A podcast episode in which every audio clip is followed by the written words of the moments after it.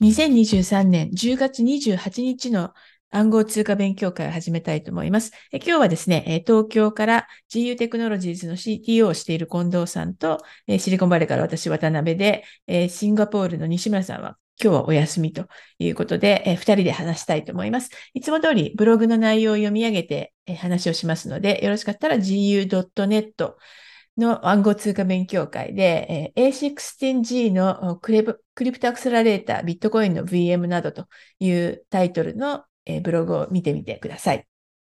それでは始めます。まず最初、A16G、えー、アンドリーセン・ホロビッツというベンチャーキャピタルですね。こちらのクリプトアクセラレータープログラム、クリプトスタートアップスクールの次回の開催地はロンドンですよと。で、クリプトスタートアップスクールは12週間のプログラムで、サンフランシスコ、ロサンゼルスに続いて3回目になります。で今回は来年の3月27日から6月11日までになっています。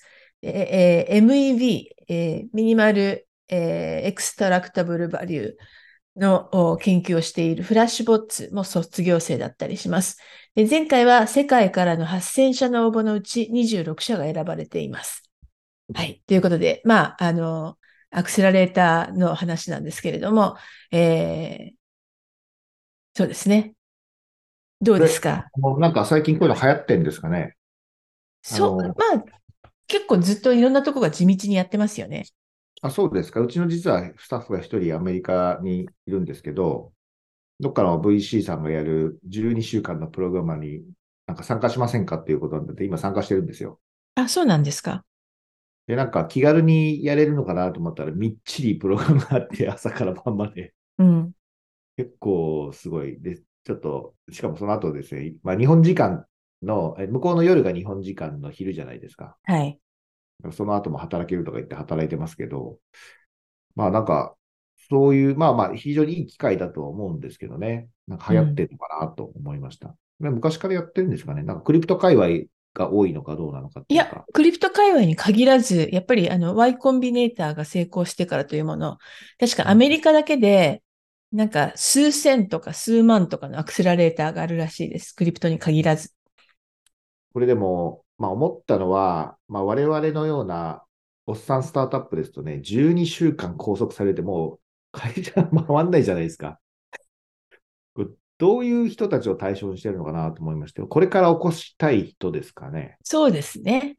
うん、じゃあ、なんかいいアイディア持ってる人を、まあ、12週間で鍛え上げて、で、そうですね。っていう感じですか。そうですね。うん、なんかやっぱり、まあ、の、えっ、ー、と、シードステージの会社が対象、基本的には対象なはずです。なるほど、なるほど。まあ大体学生上がりとか、そういう感じなんですかね。20代ぐらいの方が行くんですかね。いや、結構最近もうちょっと年上の人もいるみたいですよ。クリプトがどうなってるかわかりませんけど、一般的なので見ると、結構お年の方も30代とかの人もいたりするみたいです。スタートアップって、まあいつ始めたとしてもみんな初めてですからね、1回目は。そうですね。まあだから会社経営のことなんてみんなわからないですから、これ大事かもしれないですね。そうですね。まあ、やっぱり、あの、Y コンビネーターの最初の頃っていうのは、ポール・グラハムが、えー、経営者にエンジニアリングを教えるよりも、エンジニアに経営を教える方が楽であるという。なるほど。えー、まあ、確かにその通りだという感じなんですけれども、それで始めて、いろんなところがやっているという感じですね。あでも確かに参加者は、あの、アメリカでやってるんですけど、むしろアメリカ人ほとんどいなくて、なんかもう、そこからアジアからアフリカから世界中から来てるって言ってましたね。やっぱりなんかアメリカで資金調達をする道みたいな感じがあるじゃないですか。はいはいはい。だから、そういう感じになるのかもしれないですね。それもクリプト関係のアクセラレーターなんですよね、その会社の方が言ってるのも。うん、まあ、アメリカやっぱり桁違いですもんね、その調達額からして。そうですね。まあ、アジアも最近ちょっと増えてきてるかなと思いますけれども。まあ、でも、桁が違いますよね。そうですね。伸びて、伸び、うん、違いますね。一桁が違いますね。間違いなく。うん、なんか、あの、アメリカのベンチャーキャピタル投資って毎月2兆円とかあるんですよ。はい。毎月？毎月。すごいですね。なんか日本の1年分がアメリカの5日間で終わっちゃうぐらいの量であると。考えられないですね。なので、まあやっぱりすごい桁違い、なんか何桁か違うっていう感じですね。まあ、やっぱお金があれば物事進みますよね。そうですね。無駄も多いですけどね。でも無駄もある分、当たりもあるっていう感じですよね。うん、まあなんか、まあ30億円ぐらい調達して潰れちゃったベンチャーいっぱい知ってますけど、はい。まあとはいえ、なんか、なんですか、やっぱお金があると余裕ができるじゃないですか、いろんなことに。まあそうですね。いろんな無駄なことができるっていうと、まあ逆に言うと、無駄しかしてないような スタートアップもいる気がしますけど、うん。友達が働いていたベンチャーで、うん1.1ビリオンドルだから1600億円とか調達したベンチャーが先週潰れました。ええ何やってるとこですか？えっとですね、あの、トラックのマーケットプレイス、あの、輸送トラックと。トラックを使いたい人のマーケットプレイスみたいなことをしてたんですけど、うん。なんか輸送系って、えーコロナが終わって、こうちょっとバブルが弾けた感があって、えーなんか次の増資をしようか、えーもしくはどっかに買ってもらうかというのを、えーかなりトライしてたみたいなんですけれども、ダメで、えーうん。生産と。えっと、何年間ぐらいでそれ生産になったんですか？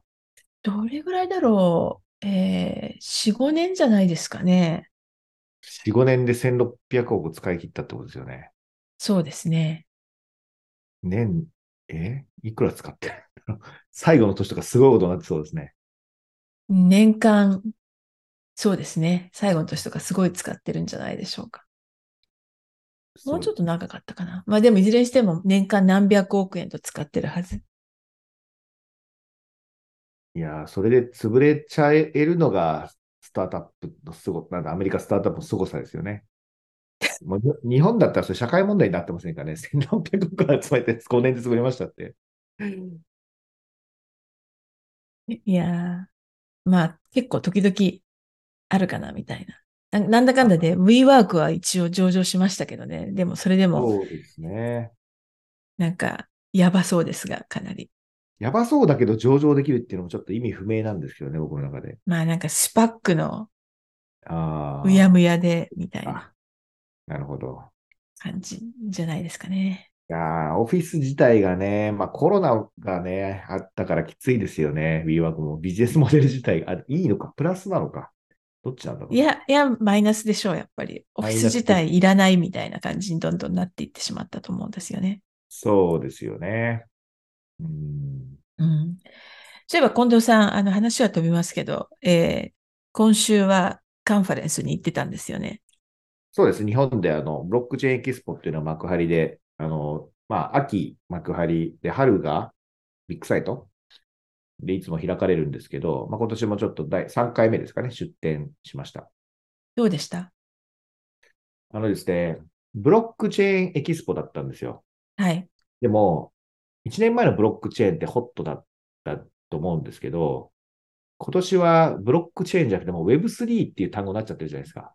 はい。そうするとね、ブロックチェーンっていうと、本当にブロックチェーンやってないといけない人しかいないっていうですね。まあ、結果、あの、すごい縮小されてましたね、エリアが。全体的に。あうん、まあ Web3 っぽい企業が、だからあらかたいなかったので、まあ、やっぱりこう、淘汰されたのか、単純にちょっともうバズワード的にちょっとミスマッチしたのか、どっちかよくわかんないんですけれどもー、うん。まあ全体的に減ってましたが、まあでも非常にいい出会いがいっぱいあったなっていう感じですよね、こうあの我々としては。Web3 系って言うと、例えばどんなところがいなくなっていったんですか？そうですね。なんかギラギラしてる、なんかこう NFT やってるところとか、はい。あブロックチェーンだと、でもどうだったかな？去年だと、うんなん、なんていうのかな？ちょっと、まあ、まだハイパーレッチャーとかですね。はい。なんかこう、いわゆるイーサリアムでもないやつが結構あった気がしますね。ああ。プライベートエンタープライズチェーンみたいなのも結構あって、うんうん。でそういうのがやっぱあらかたやっぱなくなったんでしょうね。で、今回出展してたらなんか生き残ってる人たちなんで非常にみんなビジネスも進捗していて、はい。面白いところばっかりあるなって感じでしたね。なるほど。うんまあ、ちゃんとやる人はせっせとやっているっていう感じですかそう、ね。せっせとやっていて、あの、ちゃんとしてる人だけいい意味で残ってる感じがしましたけど、まあ、イベントの主催者がやってきて、なんかすごい、まあ、それはすごく嬉しいんだけど、でもこう、ブースで散ってしてもらえたら困るわけじゃないですか。うん。悩ましいって言ってましたね。うん、ちょっとそろそろ Web3 って変えた方がいいですかねとか相談されましたけど、ええ。もう Web3 もどうなんですかね。次なんか新しいバズワードが必要かなっていう感じがしましたけどね。うん。どうでしょうね。うん、もうバズワードとかじゃなくて一般化しなきゃいけない時期なんですかね。うん。まあでも、どうですかね。えーなんかそういうのに関係なく集まってくれるようなコアな人たちがいっぱいいるといいですよね。うん、まあそうですね。だからもうもはや DX の範疇なんじゃないかとかですね。あの、当たり前になってくるのかなっていう気はしましたけどね。このブロックチェーンというものに関しては、みんな当たり前のように使うフレーズがもうすぐ来るかなという感覚がちょっとありましたね。なるほど。まあ、あの、NFT とかも、まあ、ちょっとよくわからない アートみたいのは、すごく減ってたんですけど、まあちゃんとマーケティングで NFT 使いましょうとか、ビジネスユースケースが結構ちゃんとしてるやつは、あの、生き残っていましたね。うんうんはい一方で、この間のトークン2049と比べると、なんていうのかな。まあ、ちょっとブロックチェーンエキスポっていうその幕張のエンタープライズ系が多い出店だったからかもしれないですけど、この範囲が狭いっていうんですかね。なるほど。うんまあ、やっぱり、 Token 2049の方は、まあ、エンドポイントのプロバイダーから、その DeFi のまあ金融系だったりとか、ウォレット系だったりとかって、各サービスかなり、なんかこう、確立してきてる感じがあって、そのカテゴリーの中で競争が始まっていて、はい。で、うちはあそこよりもこんだけ安いんだよとか、いや、世界中からレイテンシーがいいんだよとか、そういうやっぱ競争になってきてるんですよ。うんうん。そういう意味では、だから、ちゃんとそっちも生き残ってるというか、ちゃんとビジネスが回ってるところが残ってるなという感じがしたので、結構地に足がつい、業界としてついてきてる感じがすごいしましたね。どうはい。まあ次のニュースに行きたいかと。はいん？はいあ、ごめんなさい、どうぞい。やいや、どうぞ。いやいや、大丈夫です。ぜ前回はコロナ禍だ、コロナ明けだったので、みんなただ外出たかっただけっていう可能性もあります。あ去年？去年。はいはい。そうですね。はい。えーでは次、えービットコイン上でバーチャルマシンを稼働させる新たなホワイトペーパーが発表されると。オプティミスティックロールアップに似ていて、ビットコインの従来のコンセンサスルールを変えることなく使えるということでですね。一応似た感じのだと、えっと、何でしたっけ？えーなんか一つ似た感じのがあるんですね。ビットコイン上でバーチャルマシン的なものを使えるようにするっていうのは一つあったんですけど、えーまた新たにホワイトペーパーが出ましたということで、でもなんか、今更ビットコイン上でバーチャルマシンを稼働させたい人って誰がいるんでしょうね？という気もするんですが、どう思います？そうそうです。これ、レイヤー2的なことですかね。そうですねと。いうことは。うん。うん何のためにとは思っちゃいますね。うんこれだけイーサリアムに引き離されてるとなかなか難しいですよね。ビットコイン上で、うん、そうですね。ビットコインはビットコインであり、もうビットコインであることが価値な気がするので、余計なことはしない方がいいと思いますけどね。やるなら、POW をやめるっていう方が先かなと思いますけどね。うん。確かに。でも上がってってますからね、今ビットコインもすごく。そうですね。ようやくなんかこう、FTX 倒産の傷が癒えてきて、まあ ETF の承認がありましたから、あの現物の。え、まだないですよ。あ、まだですか？まだです。あれでもこの間なんかそんなようなニュース流れてませんでした？えっと、それ、あの、一箇所が、あの、されるんじゃないかとかですか？され、されたっていうフェイクニュースを出しちゃったんですよね。コインテレグラフ。なんですかあれコインテレグラフかなんかが ETF 承認されましたっていう。ああ、そうか。それで謝罪したって確かになってましたね。うん。そうなんです。なので、まあ大体こういうのって、えーあの、されるんじゃないかっていう時にすごい上がって、実際にそのことが起こると下がってしまうっていうのが大体ありがちですよね。はいはいはいはい。確かに。まあでも、全体としてお金が流れ込んでくることは非常にいいことだと思いますね。業界としては。そうですね。はい。では次、えー FTX が8.9ビリオンドル、えー約、えー1兆数千億円ですね。これを債権保持者に、えー返すと。で、えー166 million をおさらに FTXUS の債権保持者に支払うことになると発表しました。これにより、えー債権の90%が返還される予定です。ちなみに、えー倒産の時にハックされた400 million ドル、えー600億円ぐらいですけれども、これはロシアに渡った模様です。ということで、なんだかんだで90%も返ってきてしまうんですね、FTX。へえ、すごいですね。ええ10%分は使い込まれたっていうことですか？どっか行っちゃったってことですね。どっか行っちゃった。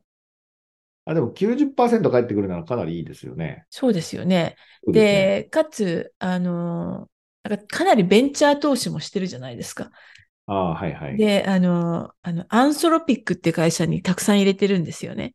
で、うんこれ、あの、AI、ジェネラティブ AI の会社で、えー今すごい企業価値上がってるんですよ。だからなんか、投資の元が、まあペー、ペーパーですけれども、元が取れてしまっているというなるほど。のがあったりするということでですね、本当に倒産する必要あったのか、みたいなことを言ってる人もいたりはしますけれども、あと、その倒産した時の、この、えーこう、混乱に乗じてですね、400ミリオンドル分ハックされてるんですよね。その日のうちになんかありまし。たよね。はい。えーで、なんか、あの、マネジメントが盗んだんじゃないかとか、いろいろ言われましたけれども、どうもロシア勢に渡った模様です。ってことは、もともともうハックされてたんでしょうね。ああ、で、狙ってて、あ、もう今しかないっていうことでやられたんじゃないですかね。なくなっちゃうし、みたいな。そうそうそうそう。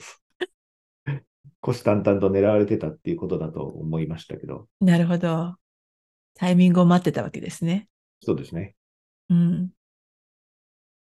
うんで、次、えー2023年第3四半期のクリプト投資は、去年の同じ時期に比べて63%下落。えーそれでも1.9ビリオンドル、2500億円くらいですね、が、えー3ヶ月で投資されましたということで、えーまあ、下がってもたくさんあるみたいな感じですよね。うん、そうですね。この1.9ビロンっていうのは、なんだ、何と比べればいいのかわかんないですけれども、どれくらいの規模感なんですかね。これ世界でですか？世界のはずです。うん。まあ、日本の、さっき言ったスタートアップ投資が、いくらって言いましたっけ？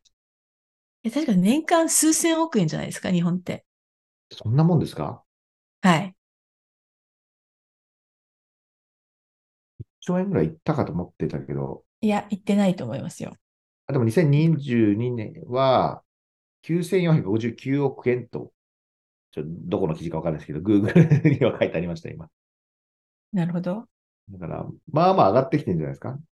うん、そうですね。もうすぐ1兆円いくかいかないかだけど、ちょっと今年は下がってきてるのかな。額で言うと、それぐらい一応なってるらしいですね。で私のみ私が見てるので言うと、うんえー3403億円になってます。何ですかね、その差は。その差、すごいですね。経産省の資料を見た方がいいのかな。イニシャル。あ、確かに、えー、8000億円超えっていうニュースもありますね。まあ、でも確かにまあ全体的に調達が増えてきてる気がしますけどね。うん。そうすると、まあ、クリプト界だけででも日本の投資額ぐらいってことですかね。そうですね。確かに。はい。政府は一応日本のスタートアップ10兆円規模にするってリリースを打ってるんですね。そうなんですか。政府がなんかできることあるんですかね。応援するとかじゃないですか。やっぱりなんかこう、ベンチャーの製品を買うとかしてほしいですよね、政府には。なんかね、そういう枠も一応作ったらしいですよ。あ、そうなんですか？調達の中で何パーセント入れなきゃいけないみたいなはい。うんところは入れましたが、まあ、やっぱ税金じゃないですかね。うんまあ、エンジェル税制とかありますけど、なんかこう、せこいこととか、超めんどくさいんですよ、書類とかが。ああ、だから、もっと簡単に誰もがパンパン投資しできるようになればいいんじゃないかなと思いますけどね。なるほど。ニニーズはね、あると思うんですよ。その、個人の方で投資したいって方がいても、やっぱいいスタートアップ見つけられないじゃないですか、個人の一般的な方は。だから、まあ、クリプトの世界だと、まあ、IPO とか、まあ、クリプトの IEO まで待たないといけないんですよね。はい。うん、それってスタートアップ投資じゃないですよ、もう IPO への参加って。うん。そこがうまく、こう、まあ、なんですか、未公開株がブロックチェーン上で流通するとかなると変わるのかもしれないですね。まあね、でも難しいところですよね。必ず、あの、サム・バンクマン・フリードのミニ版みたいのが出てくるじゃないですか、いっぱい。まあそうですね。まあこのクリプトのね、ほとんどが詐欺っていうのはそれを象徴してる気もしますけど。うん。それを見見分け、見抜ける人はなかなかいないと。いやー、でも余談ですけど、まあ我々は今ジャパンオープンチェーンの方で頑張って IO を目指してて、まあちょうど今週かな？先週？あのー、また本契約をビットトレーさんで結びましたというリリース出させていただいたんですけど、まあ、よう、ここまで結構かかってるんですよね。1年ぐらいかかってる気がしますね。うん、いろいろなんだかんだで。うん、まあ、本当はちょっと今の時期ぐらいに IE をするっていう予定では進んでたんですけど、はい、まあ、そう簡単にもいかずっていうのと、まあ、市況があんまり良くないから、まあ、もうちょっと後でもいいかなっていうのもあるんですけれども、一方で、まあ、だからその間にですね、当初 IO っていうのが9社か10社も申し込みされてたらしいんですね。はい。まあ、あまりにも複雑だから、今、僕らの前にも Q が2社しかいなくなっちゃってて、みんな辞めちゃったらしいんですよ。あで、その結果どこ行ったのかちょっとわからないんですけど、まあ、海外の取引所とも一緒に話してるんですけど、まあ、海外だと、まあ、いいね、じゃあ、いくらいくら払ったらもう3週間後だよ、みたいな、そういうスピード感なんですよね。うん、うん、だから、まあ、これ海外で上げたとしても、一応ユニスワップとかで取引できるわけですよ、日本の方も。はい。そうなると、まあ、日本で宣伝はできないんですけど、あのー、まあ、みんな海外で上げるよなと思うんですよね。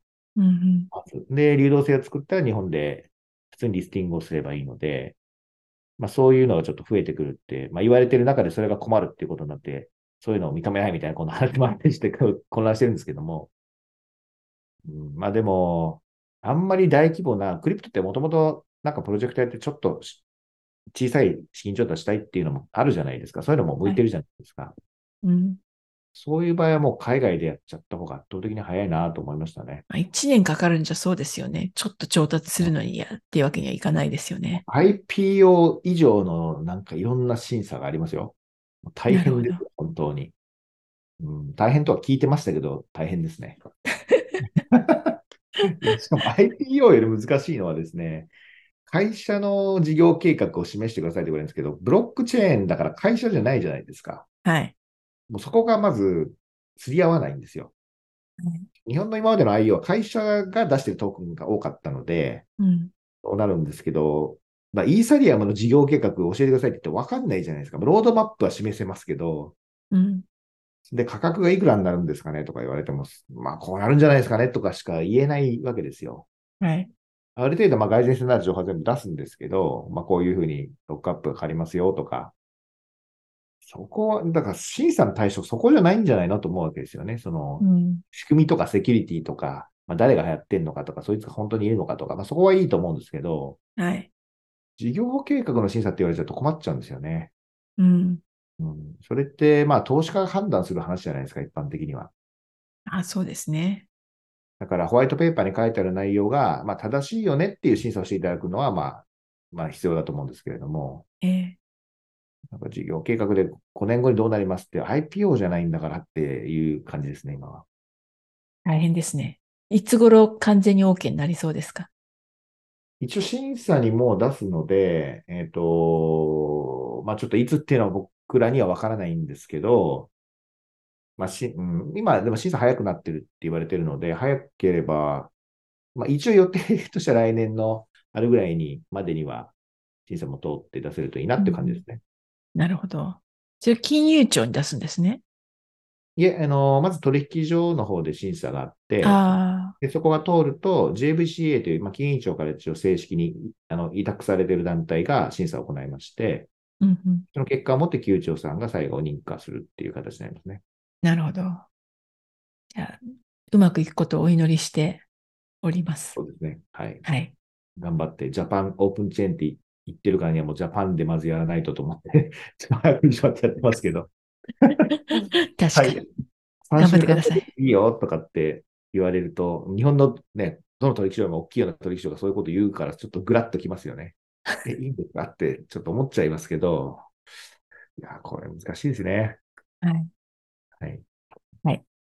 で次のニュースです。えー米国のスーパーマーケットチェーンのトレーダー・ジョーズっていうのがありますけれども、これがクリプト取引所のトレーダー・ジョーを訴えました。これはなんかジョークのような話ですけれども、トレーダー・ジョーっていう取引所があったんですね。でそこを商標権の侵害であるということで、トレーダー・ジョーズが訴えたと、えーいうのがあります。トレーダー・ジョーズ、なんかこう、日本に、あの、エコバッグを持って帰ると喜ばれるという迷。信が、な本当なんでしょうか。僕はエコバッグのイメージしかないですね、逆に。そうなんですか。なんでですかね。なんででしょうね。全然、あの、高級なところじゃないんですけどね。お土産、だから、お土産としていいんじゃないですか、ちょうど。ねえ、なんか、お土産として喜ばれるらしいということを聞いているのですが。うち、だからシンガポールに行った時にエコバッグをうちの家族に買って帰ったら、なんか喜ば喜喜ばれましたね。なんか日本で売ってない、なんかサイズとか、あうんなんかそういうところがあるみたいですね。なるほど、なるほど。というわけで、訴えが起こっています。次、えーブロックチェーンベースのロイヤリティポイントをレストラン利用者に提供するブラックバードラブスが A16Z、アメックスベンチャーズなどから24ミリオンドルを調達しました。ということで、えー、何ですか、NFT のいい使い方みたいな感じですかね。うん、そうですね。ここは、まあ、どこかがやってくるというか、主戦場になりそうなとこですよね。うん。これ NFT じゃないのか。ポイントって書いてあるから、うんポイントなんでしょうね。うんうん。そうですね。あでも NFT 持ってる方にポイントあげますよっていうのは、まあ、基本的な多分、なんですかね、もう Web3 のど真ん中な使い方な気がしますけれども。うん。まあ、最初に会員になるみたいな感じですよね。そうですね、NFT を配うんって、NFT を、まあうん。で、それを持っててる人が戻ってくると、ロイヤリティが出されると。そうですね。あの、うん結局今までは同じことできたんですけど、ブロックチェーンを使うと圧倒的に、まあ、楽にできるっていうことなんですよね。あと、まあ、二次流通とかうん、もありうん。ますし。なるほど。はい。じゃあ次のニュース。えーイーサリアムのステーキングの順番待ち時間がゼロになりました。6月には45日だったんですね。で、えーちなみに現在ステークされているイーサーは2750万イーサーで、えー全体の22.9%となっていますということで、えーブログからリンク先を見るとですね、えーバリデータ Q というサイトに行って、で、そこに行くと今の待ち時間とかわかるんですけれども、あの、今今で見ると2時間とかなってますね。で、エうんグジットが 6, 6分。私がこの原稿書いた時は0だったんですけど、うん2時間になりました。これは何を示してるんですかね？やっぱり、それは、あの、バリデータになりたい人が一巡したんじゃないですか、もそうですね。それが、まあ、22.9%っていうのは、まあ、そ、そんなもんなのかなってことですかね。う。うん。いや、だって多いですよね。流通してる量の5分の1。まあ今日。そうですよね。だから、まあね、そういう利子狙いの方がこれぐらいいるというか、いうことです。うん利子っていうか、運用狙いの方、はい。安定運用っていうんですかね。うん。うん、そうですね。そうですね。ステーキング。はい。まあ、ただこれ、まあ一応、この方々がバリデーターになるので、イーサリアムの場合は、はい。時価総額で言うと今20兆円ぐらいですかね。イーサリアム20兆円、30兆円の20%、6兆円。まあその3兆円あればイーサリアム乗っ取れるみたいな感じになるってことですかね。まあなかなかうんそうですね。3兆円を投資するのは。でしかも、乗っ取ってどうするっていう話がありましたね。それ全体を乗っ取って。そうですね。山頂、えーなかなか犯罪としてペイするの難しいですよね。よっぽど国家系の方が何か相当まずいことをやらかしたいと思うことでもない、インセンティブでもないと、まあそうはならない気がしますね。うん。でまあも盗んでもね、それどうやって処理するのかっていう問題がありますしね。そうですね。だから現物の外の世界との取引で何かこれが使われるとかっていうときに、まあ一瞬フェイクをしたいとか、そういうニーズしかないんじゃないですかね。うん。まあなんかあったらコミュニティが元に戻すでしょうからね。さすがにパッチ当てて。なるほど。あまりにもひどいことが起きたらですけど。うん。そうですね。はいというわけで、えーまあ、ステーキングの待ち時間はほぼなくなりましたという話でした。うん次、えー新たなリキッドステーキングプロトコルの DIVA が Lido にヴァンパイアアタックをして、えー DIVA のトータルバリューロックとは2週間で600%増えましたと。えーいうことでですね、なんかリキッドステーキングプロトコル、あの特に Lido が、えー全体のステーキングの、えー何でしたっけ、33%ぐらいを占めているということでですね、えーすごい問題になってたんですけれども、それに対抗するプロトコルが出てきましたという話です。これは映るインセンティブはなんかあるんですか？その。えっ、と、これ DIVA のやつちゃんと見てないんですけれど、前、あの、寿司スワップとかが、あの、えっ、と、ユニスワップからうん、ヴァンパイアアタックしたじゃないですか。あの時は、えっ、と、ユニスワップと同じ利回り、プラス、えー寿司トークンを上げるみたいなのやってたので、だいたい王道としてはそんな感じかなと。あの、えっ、と、ライドが提供しているのと同じ利回り、プラスディーバトークンとかですね。まあ、そんな感じなんじゃないかなと思います。ディスアップは最近そういえばどうなんですかね？いや、なんか、地道に定着したんじゃないですか？ Uniswap をでも使わず SushiSwap を使う人っていうのはどういう人なんですかね？さあ、ちょっとああ、でも Uniswap すげえ量のチェーンに対応してる。だから最近 Uniswap もどんどん対応してるんですね。うん。うちも対応してもらおうかな。なるほど。まあ、今でもこういう競争になってきてるんですよね。か界隈で言うと。まあ、セカンドレイヤーとか、うちみたいなサイドチェーンが、まあ、イーサレム系がすごい増えてきたので、うん。あの、どこのチェーンに対応しますか競争なんですけど、こう、対応するのにいくらくださいビジネスが結構始まっ、横行してるというか、いう感じですね。なんかそれだけで儲けようとしてる人がいそうですね。まあ、それだけでというか、やっぱり流動性が今減ってるから、あの、多分そこで儲かんなくなって、ちっちゃいとこはそこかなり苦しくなってるんですよ、多分。うん。だから、マーケティング手伝いますよとか、接続してあげますよってことで、固定でお金をもらうっていうビジネスになってきてるっぽくて、なんか、淘汰されそうですね、その辺は。そうですね。将来はそうかもしれないですね。うん。はい。で次のニュース。これさっき話しましたけれども、ブラックロックのビットコイン ETF が、えー承認されたというフェイクニュースにより、ビットコインの価格が急上昇して、一時3万5千ドルを超えましたと。で日本円だと450万円とかうん。ですよね。そうですね。うん。で、なんか、その、一旦フェイクニュース、フェイクニュースというか、間違って出しちゃったみたいなのが、コインテレグラフで出たんですけれども、その後もですね、えーそのブラックロックのビットコイン ETF のティッカーが、なんか、どっかに出てきたとかいうニュースなんかもあったりしてですね、えー結構、あの、今す、すぐにも、えー承認されるんじゃないかと、ワクワクみんな期待して、えー価格が上がってると。でも、うんさっきも言ったように、こういうのは、あの、来るんじゃないか、来るんじゃないかって言ってる時が一番価格が上がって、本当に来ると下がってしまうというのが結構ありがちじゃないかなと、私は思いました。でも、円安も手伝って今、ビットコイン508円ですよ。おー、508 500、円ですよ。500万円越しましたか。うんなんか、冷静に考えるとすごくないですか？うん。このビットコイン3万円時代からやってる我々からすると、ついに平均的に500万円が安定してるって結構すごいなって 今思いましたけど。そうですね。ええというわけで、うんビットコインだけ最近急上昇してますよね。まあでも他のアルトコインもやっぱ釣られて上がってますね、かなり。うん。イーサも11%ぐらい、もっとかなみうん、結構上がってますし、おアルトコインも結構、うん、どこそうもですね。みんな、だから、そこが来たなと思って買い入れてる感じですね。うん。ここからはい相当盛り上がるんじゃないかなと思いますね。どうですかね。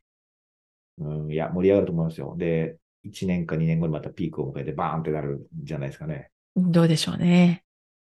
ええなんかみんながそう言うとそうならないみたいな。そうですね。うんまあ、あの、株の投資とかやってるときに、大体そういう、なんかこういうニュースが出てきたらもう売りだとか買いだとかやっぱあるんですけど、まあよくなんですかね、あの、株の時はあれですよね、街中の全く関係ない人、普通の方が急にこれから株が買いだとか土地が買いだって言い出したらもう売り時だとか言いますよね。うん。まあそうですね。実回前、前前回もそうですよ。なんか芸人さんが売ってたとか、なるほど。そういう時があれやっぱ売りだけだったなと思いますけど、買いの時は難しいんですよね。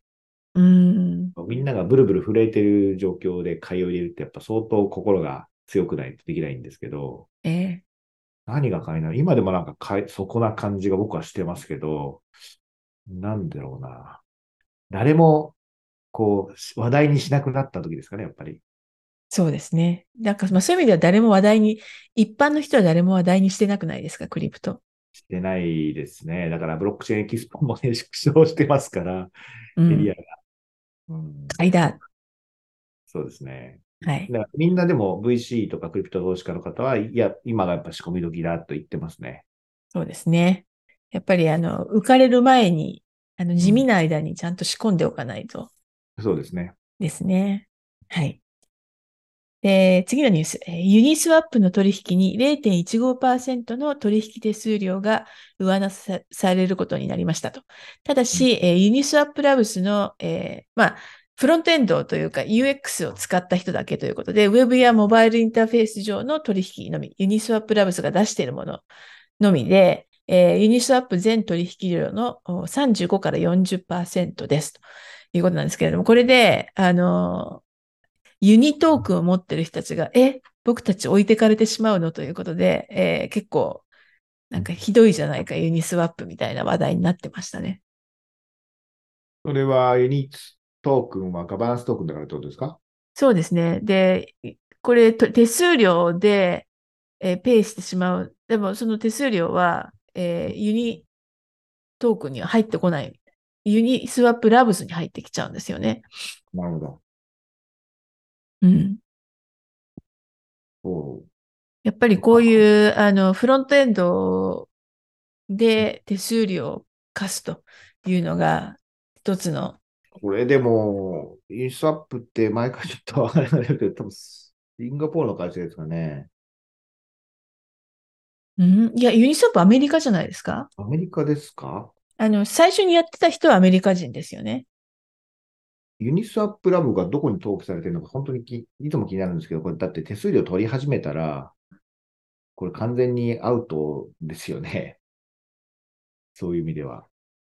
あ、KYC とかちゃんとしろよって話ですか？AYC もそうだし、まあ、例えば日本向けに、ね、日本で許可されてないのを堂々と売ってるわけですから、大丈夫なのかなと思ってるんですけど、なんで大丈夫なんだろうなっていう疑問ですね。ユースアップだけなんで大丈夫なんだろうなっていつも言ってますね。まあ、あの、うんユースアップはなくなっては欲しくないんですけれども、日本語でもインターフェース提供してますからね。あ、日本語でもあるんですね。そうですね。あの、これちなみに、は、その、ユニスワップ始めたヘイデン・アダムスという人はニューヨークにいる模様です。模様ですか。はい。で、アドレスをこっそり自分にし、自分に入るようにしたっていうことなんですかね。これ、会社になってないのかなもしかしたら。いや、会社になってるはずですよ。さすがに。そうですか。でも、ユーサうーん、そうですよね。まあ、うまくなんかやってるんでしょうね。もしくは考えてないとか。そっちですか。その可能性はね、十分あると思いますね。うん。もしくは戦うつもり満々であるとか。でユニスアップラブ NAC ニューヨークオフィスあるキャリアとか書いてあるもんな。やっぱニューヨークで言うっぽいですね。うん。いや、そのはずですよ。うーん、どうなってんだろちなみにニューヨーク、アメリカで最も厳しいと。うん。アメリカでも系のルールが。ゆ許されてないトークンだらけですよね、きっと。アメリカってそういうのあるんでしたっけ？許可されてるトークンとかされてないとか。いや、ないんですよね。ああ、ないそれで揉めてるわけですよ。ああ、だけど全部証券だって言い出したりとか、そうじゃないって言い出したわけですね。ええ。ああ、そうか、そうか。だからアメリカの中ではまだ未確定なのかな。そうですね。だから、え、だその中央集権の取引所もコインベースとかもな好き勝手上げていいんですか？審査もなし。いや、審査はしてますよ。それ取引所としてですよね。そうです。うん。まあだから、別に審査しないであげても違法かどうかはまだわからない。うんまあ違法なんでしょうね。でも、どっかでやられるんでしょうね。今それをやってるわけですよね。っていうことですよね。そうです。だから、手数料取ってなければ、まあ、非営利だから、あ、でもどうなのか、どっかで問題になる気がするけどな。うん。まあ、そういうことが今行われているという話でした。はいはい。次の最後のニュースです。えーテザーが不正な取引を行った可能性のあるアカウント32個をフリーズしました。えイスラエルとウクライナでのアクティビティが対象となっています。イスラエルに関しては、ハマスが暗号通貨で資金調達を行ったとされています。ということですね。えーまあ、いつも通りアカウントフリーズできてしまっていいのかという問題もさることながら、なんか最近ちょっとこのハマスが暗号通貨で資金調達を行っているということは結構ニュースになったりはしていますよね。まあ、そんなになんか大量長くじゃないみたいなニュースも見ましたけどね。もう、まあでもそれネットニュースで見てるだけでもう何が本当かあんまりわかんないですけど、調達するって言っても換金できないだろうしなとか思っちゃいますけどね。ね。やっぱりビットコインで1000社買うとかですかね。ハマスのリーダーはなんか別の国にいるんですよね。あれ？でもリーダー殺されてませんでしたっけ？いや、それは軍事的リーダーでしてあ、軍事のリーダーなんだ。あの政治的リーダーは、なんか悠々自適してるとかってなんかネットの記事で、そう、まあ確かそんな感じですよね。まあ悠々自適はしてはいないと思いますけど、うん、まあなんかそこで資金調達してるのかもしれないですね。うん。まあでもテザーもフリーズできるんですね。ね。うん、まあそうするとそうですね。うん、まあでもやっぱりビットコインが唯一フリーズできない通貨ってことになるんですかね。うん。そうですね。今のところはそんな感じですね。うん、そうですよね。まあ、でもどうなんだろう。えっと、プライバシー系のものって、うん。Z, Z キャッシュとかどうなんでしょうね。それはえフリーズできるかどうか？そう。はい。うーん。いや、なんかでも、その、どっかの会社がやってるものっていうのは、その会社がね、やっぱりある国の法律を従うことになるじゃないですか。はい。だから、どうなんでしょうね。うーん。まあ、ビットコインほど分散的に開発されて、ビットコインも誰がどう開発しても、開発してないんですけど、ほとんど変わら、プロトコルは変わらないですよね。そうですね。うんまあ、それが、だからもう誰も開発してないに近いというか、まあ、一応、コミュニティはありますけれども、うん。そこの強さなんですかね。でも、ノードソフトウェアでも開発してる人いるもんな。うん。どうなんでしょうね。まあ、でフリーズしようと思ったらそこになんか、そういうコードを仕込むっていうことになると思うので、まあ、ノードを開発してるオープンソースの人たちはい。がね、の管理者がいるとしたら、なるほど。というわけで、これが最後のニュースでした。えー普段よりちょっと短めですけれども、だいたいこんなところで今日はおしまいという感じでしょうか。あの、アメリカの最近はクリプト系はどうですか？市況というか、なんかイベントとかってないんですか？イベント、えっ、と、イースデンバーとかやってるんじゃないですか？毎年。でもなんか、アメリカと、えーいろんなの出てる人たちによると、なんかトークン2049の方がずっと盛り上がってるみたいなことは、なんかアジアの方が盛り上がってるよね、という感想を言ってる人たちはいました。うん、なんかやっぱりそんな感じはしますね。うん。そうですねなんでで。すかね。やっぱりなんかアメリカ今締め付けがいろいろあったりして、確かに。